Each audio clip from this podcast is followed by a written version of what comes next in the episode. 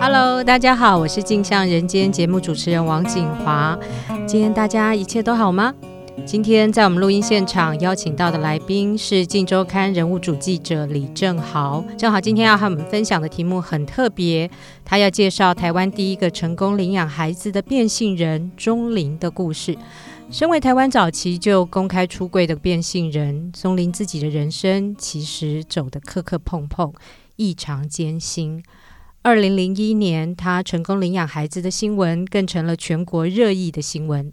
不少人抱着猎奇，甚至是批判或看好戏的眼光在问：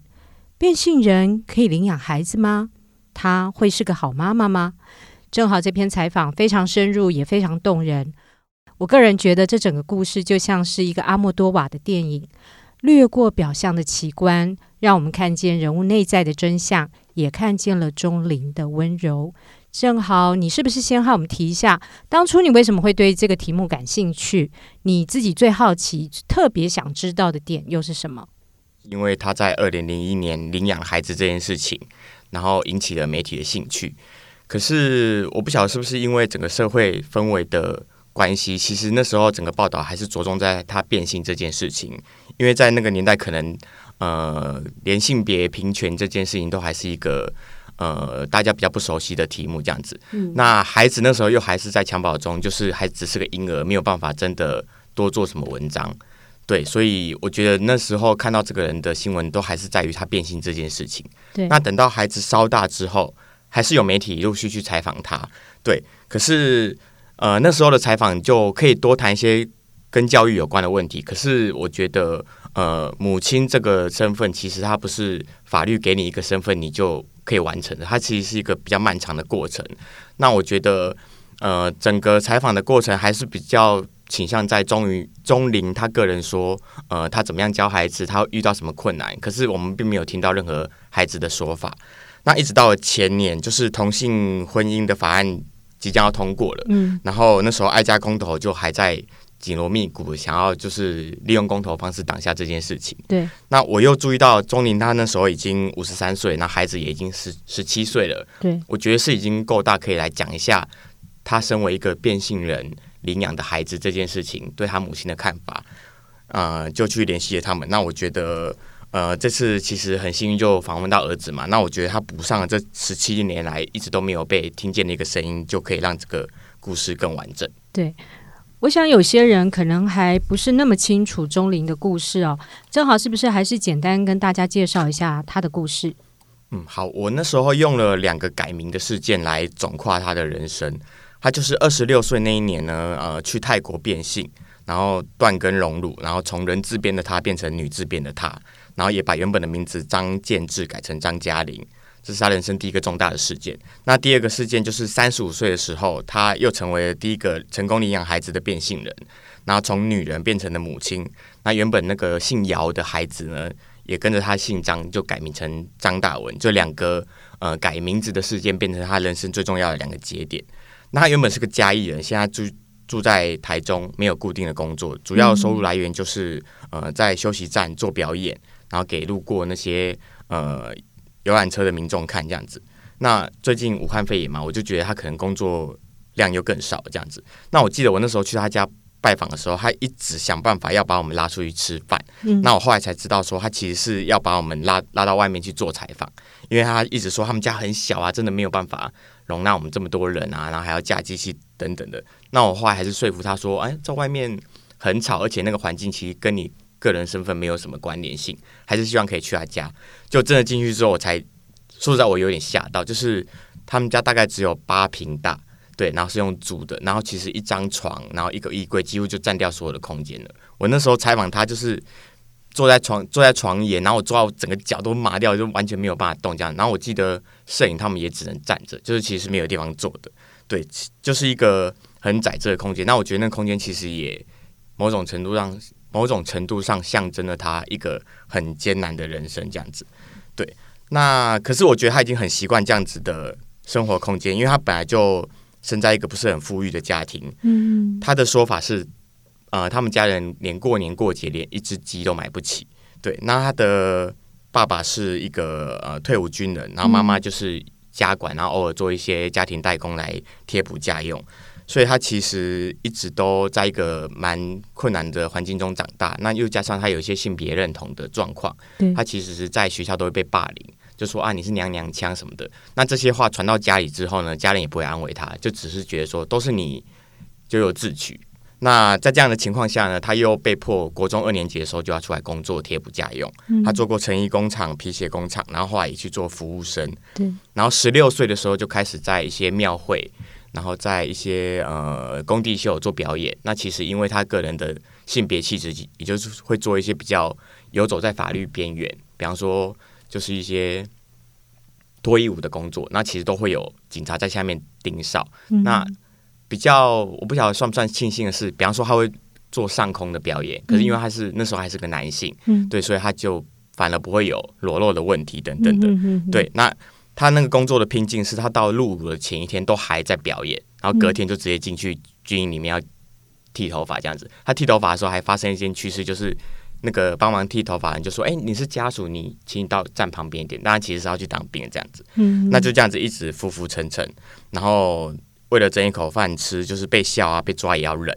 然后可是有一件事情终于忍不了，就是。当女人的欲望，所以他后来其实就去第三性公关的店里面当妈妈桑，就是为了要存钱。二十六岁那年，他就终于存够钱去泰国变性，然后开启了属于自己的第二人生。嗯，正好这次采访最特别的地方哦，就是他采访到了钟林的儿子张大文。十七年过去了，当年钟玲领养孩子新闻中那个小婴儿长大了，我们也很好奇，属于张大文自己的故事版本到底又是什么？嗯，如果用比较简略的方式来讲，他其实就是一个弃婴。他的妈妈呃，在怀他的时候，就是因为吸毒的关系，其实说实在就一直跑给警察追。嗯，那后来要临盆了，他就当然还是去生嘛。然后生完之后，他也害怕被抓，所以他就马上就跑了。所以他其实有点像是弃婴的方式，就是待在医院里面。那因为他的生母其实跟钟林家有一些呃，就是算是朋友。常年的朋友，所以钟林的妈妈就知道这这个消息，就马上打给钟林，在台中工作的钟林说：“哎，呃，那个就是我们我们那个朋友，他生了一个孩子，可是现在在医院里面没有人来照顾，你要不要来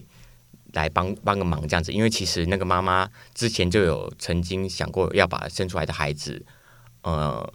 用转让的方式给钟玲抚养，其实是有开个价格的，但是我觉得就。”没有办法获得生母的说法，我们就也就不要特别提这件事情。那钟玲就去啊、去看了他，然后就说啊，他哭到整个嘴唇都发黑，他其实很心疼，所以后来他就直接把呃那个妈妈剖腹啊，然后住院的等等费用，大概七万块就把它付掉了，然后从此展开了打官司半年，就是为了要领养这个孩子的那个过程。嗯，对。那可是我后来其实有发现，呃，在那个他的孩子五岁的时候，嗯，呃，他的外婆也就是钟离的妈妈，曾经有一次带他去吃麦当劳的时候，就遇到那个生母，然后那个他的外婆就跟张大文说：“哎，你那个那个人你要叫他阿姨。”但其实对他来说，那就是一个陌生人，所以他就有点害羞，就拒绝。就那个外婆这样说：“那也还是你要叫他妈妈。”就是有点像是直接把那个真相说出来。那张大文其实就就觉得这件事。很奇怪，我为什么要叫他妈妈？他很他很困惑，他就说：“可是我的妈妈是张嘉玲，也就是钟玲的本名。”那我觉得这 这个小故事其实就是张大文自己的版本，就是从他出生到有记忆以来，他的妈妈都是张嘉玲，对，都是这个人，而不是有另外一个原生家庭的。对，那其实顺着这个话题，我也去问了钟玲说：“你会不会担心有一天张大文很想要去找他的原生家庭？”可是我发现钟玲的心态其实很坦然，他觉得我领养他只是做一件好事。对，我不是要拥有他，或者是养儿防老，所以儿子可以有自己的追求，他都不担心。对，那刚才有提到很幸运，这次访问到张大文，其实说实在是个意外，因为我原本只是希望可以电访他，我知道真的采访他的机会不高。谁知道我们去采访钟玲的时候，他的儿子就刚好放暑假去找他这样子。那我觉得这样子也蛮好，就是让儿子可以用侧听的方式，让妈妈就是听妈妈从头到尾再。简述一次自己的人生，包括啊、呃、变性的艰难啊，在路上的各种坎坷，对，然后找工作啊什么等等，包括他曾经被抓进警局，然后被羞辱，要求你要衣服全部脱光，让我看一下你到底是不是真的变性人或什么的。我就一边听，然后一边注意儿子的反应，这样子，然后我觉得就是借着这个机会，让一些我觉得中年很难在一个比较正式的场合请儿子坐下来，然后让妈妈跟你讲我们之间发生的故事，然后透过这个机会让儿子也可以再完整的听一下这样子，我觉得也算是补足他心里面的那个版本吧。在这个温暖的母子故事之外哦，正好你也发现了故事其实有暗影的部分。据说你意外发现了张大文的秘密，到底他的秘密是什么？那要不要把他人的秘密写进报道？你又是怎么判断的？有没有一点挣扎？嗯，呃，那个时候其实就好像采访到他是一个意外一样，就是呃，我其实一直很好奇，钟玲大部分时间都待在台中，他要怎么去教养这个儿子？那张大文其实就很坦诚跟我们说，他的联络部都是外婆签的。其实妈妈呃并没有真的就近在身旁照顾他，可是他们每天都会通电话，所以他并不觉得这个妈妈是缺席的。然后我就说，那你们每天通电话，你们之间会不会有秘密？是不是真的什么什么心事都可以坦白的跟妈妈说？他才说，其实有一件事他没有讲，就是他曾经偷偷去翻过家里的呃户籍成本，然后他就记下了。他原本其实有另外一个原生家庭，然后那个家庭里面一些成员的名字，那他还去脸书上面去找那些人的名字，就他就发现有一个跟他姐姐一样名字的人，就在他们家附近的手摇店里面打工，他就真的去找了那个人，然后就发现名字也是一样的，身份呃呃生日也都对得上，他就觉得嗯，这个应该就是我真正的姐姐了。那其实这整件事情他都没有跟钟玲讲过，他大概觉得呃妈妈可能会在意吧，就是你竟然。我们给你那么多爱，你还是去找你的原生家庭这样子，对。那我可是我觉得这件事其实很动人，因为他其实就是基于要保护妈妈的心情，然后害怕妈妈会因此受伤。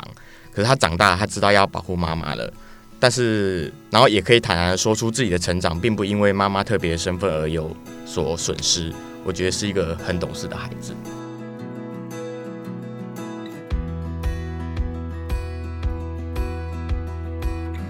嗯。你提到了张大文的姐姐哦，那就不得不提姐姐，好像因为这篇采访，呃，在脸书上后来有一些负面的情绪反应，这是怎么回事？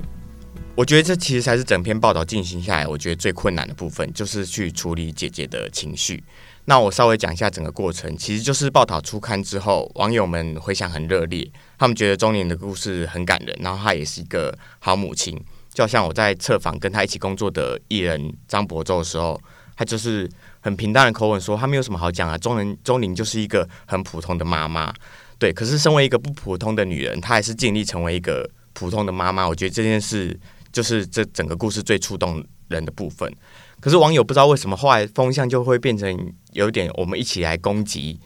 张大文的生母这件事，因为他们觉得呃张大文的生母就是生而不养。然后还呃犯罪吸毒，然后还入狱等等的。那这件事情后来就被张大文的姐姐看到了，她就觉得你们你们所有人都在污蔑我的母亲，然后甚至还就是截图要呃就是对我们的报道有一些指控。她觉得我们的报道就是帮助钟玲在刷存在感，而且她觉得钟玲非常不负责任，还为了自己的演艺事业把自己的儿子也拖下水。但这整件事情其实就像我刚才说的。呃，张大文并不是在一个知情的情况下受访的，他其实是真的非常巧合，在我们到到访的那天也去找他妈妈，然后我们就现场说服他，然后也说服钟玲说，呃，我们是不是可以在把他的声音改变，然后不露脸的情况下采访他？那原本一直代为拒绝的钟玲才勉强接受了，他其实真的没有要利用他儿子的部分，可是。姐姐那时候的情绪其实就已经很激动嘛，她很生气，然后她后来还因为这样子而去跟张大文相认了。她就觉得说，我们姐弟应该要一起为这件事情做一些努力，因为这整篇报道对我们的妈妈其实是很不公平的。那张大文后来就敲我的赖说，希望我们可以撤下整篇报道。那因为姐姐真的很不开心，可是她这样提出这个要求之后，我就很认真的重看一次报道，我发现不管是我们的报道还是钟玲的说法。其实都没有对他的妈妈做任何的道德批判，因为我可以理解一个母亲要放弃自己的孩子，其实是一件非常非常困难的事情。可是因为他后来已经过世了，他真的没有办法为自己多辩解什么，所以我也没有去特别讲说，哦，他很糟糕啊，然后都不顾自己的孩子啊，甚至呃一度想过要出卖，把把自己的孩子用钱的方式卖掉之类的，就是这些事情其实。呃，不管是不是事实，我觉得我们都不适合去讲。然后钟玲也没有讲，但姐姐就真的很生气。然后后来我就跟张大文说，就算如果我们就真的写错了，我们撤下还有可能。可是说实在，我们并没有任何写错的部分。那如果你很介意，不晓得要怎么去跟姐姐说明的话，我可以主动跟姐姐谈，我来代为她解释这样子。那后来其实就我觉得姐姐还是在那个情绪上真的很难跟她通上话。可是至少张大文就表示说，那他理解，他也可以把我的说法转给他的姐姐听。我觉得他很懂事，然后我也很感谢他，就让这整件事情这样子。落幕。中年的部分，我后来也去问了一下他，他其实就是完全没有问题，他完全不觉得姐姐对他的攻击有任何的不妥，因为他觉得他已经习惯了，就是他太常被误解了。他这这可能只是一件很小的事情，可是被我们放得这么大，我觉得也也也显出我们的人生是多么的顺遂。因为发生一件小事，我们就有一点快要支撑不住了，可是钟玲完全就觉得哦，这个我已经习惯，这真的没什么这样子。那反而是促成了姐弟相认这件事情，我觉得是整个报道我觉得最意外的部分。我后来没有去追踪后续，可是我昨天有稍微问了一下钟玲，就钟玲跟我说，他知道他们相认了，可是呃张大文并没有跟他多提什么，所以我猜我在猜张大文可能还是担心妈妈会不开心，所以他就没有特别讲。对，哇，我听这样听下来哦，我觉得钟玲母子的心理素质其实都很强哦，感情也非常好。所以不太会受到这些呃小风波的影响，是这样吗？嗯，对，尤其是钟玲，因为比方说他提到领养孩子打官司的那段时间，他其实每天被媒体追着跑，去买东西、去吃饭都会有媒体跟着他。他说他其实压力一度大到想要服药自尽。那我们就知道那个其实最难的最难的时候已经过去了。对，那比方说变性的时候，我那时候写说，上帝用七天创造世界，尚有一日休息，钟灵却要躺在床上整整七天，适应自己创造的新身体，因为太痛。他说那七天真的好像七年一样。然后他那时候甚至是呃住院七天之后，他就还挂着尿袋，然后就飞回台北，然后在半个月之后就拆尿袋，然后去领新的身份证，然后新的名字他就是请行天宫地下道的一个算命师帮忙改。这样子，可是这部分我觉得也很感伤，因为整个采访过程中，他很多次提到八字命盘这些东西。他说八字是没有办法改，就算我改了身体、改了名字也没有用。人的命运早就在落地的那一刻就决定了。那其实我们一直知道他不是一个认命的人，可是最后还是不得不在某些事情上面俯首称臣。我觉得那个坚强，可能都只是习惯而已。嗯嗯。习惯，比如说有没有什么样具体的事情让你特别有这样的感触？嗯，比方说那天采访完，我们就呃希望他可以去，就是给我们一些画面，然后去他习惯的一个舞厅表演给我们看，然后我们就一起搭计程车过去。就计程车司机一开始其实没有特别的怀疑，因为他整个装扮起来就很像一个女人这样子。然后可是因为我们前往的路途中还是会跟他一边聊天嘛，就计程车司机就忽然间。发现原来抓隔壁的这个人是个变性人，他的态度是马上一百八十度的大转，非常的不耐，然后对钟玲讲任何话，甚至是直接生气，然后反驳，觉得你不要跟我讲太多话好了。我觉得那个态度是连我都有点受不了。就是我们是你的顾客，而且我们就是很单纯想要去一个地方，你就做好你的工作就好了。他是真的表现出不开心，可是钟玲完全没有任何的反应，他就觉得说。呃啊，我都我都习惯，就就就是这种莫名的攻击，对他来说真的已经司空见惯了，他就没有特别对承承受太多太多的恶意，这真的是一件很小很小的事情，所以你就知道他其实没有多做辩解，然后就解释说这就是我的八字，我就是认的这样子。可是，在报道最后，我后来引引用了一段他给我的话，我想在这里重讲一次，他说。我这辈子应该没有白活，不管外界对我的看法怎么样，我都无所谓。要活出自我，我要让当初批评我的那些舆论和攻击者知道，现在的我已经把孩子栽培到要读大学了。变性人真的可以当个好妈妈。那这个其实是在采访完一个月之后，他忽然间敲我讲的。我觉得应该也是他后来又思考一下整个采访的过程跟重塑人生的时候，他确实有一些。感想还是想要再为自己辩解一下，那我想这个就是在呃他认定的那个命里面努力做到最好的，给不认同的人看。那这样到底算是认命还是不认命？我其实也不知道，我只知道他确实在很不容易的环境里面把妈妈这样的一个角色尽力做到最好。嗯，谢谢正好。我在媒体圈超过二十年了，其实看过不少关于宗霖的报道。以前关于他的报道还是以猎奇的成分居多，都是一些洒狗血、热闹好看的故事。但是看了正好的报道，我是真心佩服宗霖，喜欢宗霖了。我在节目的开头说，宗霖领养孩子的故事会让我想起阿莫多瓦的电影，因为宗霖很像阿莫多瓦电影中的人物。有一种旺盛的杂草一样不依章法的生命力，尤其他对于自己是变性人这件事情从来不闪不躲，他是会让人感觉只有那种有强大内在的人才能安于自己的异常。说实话，钟灵的故事并不是一个唯美的故事，但是那非常的丑陋中有强韧的美丽。希望你跟我一样也喜欢今天这个故事。今天非常谢谢各位收听，下一次大家猜猜又是哪一位人物记者会来跟我们说故事呢？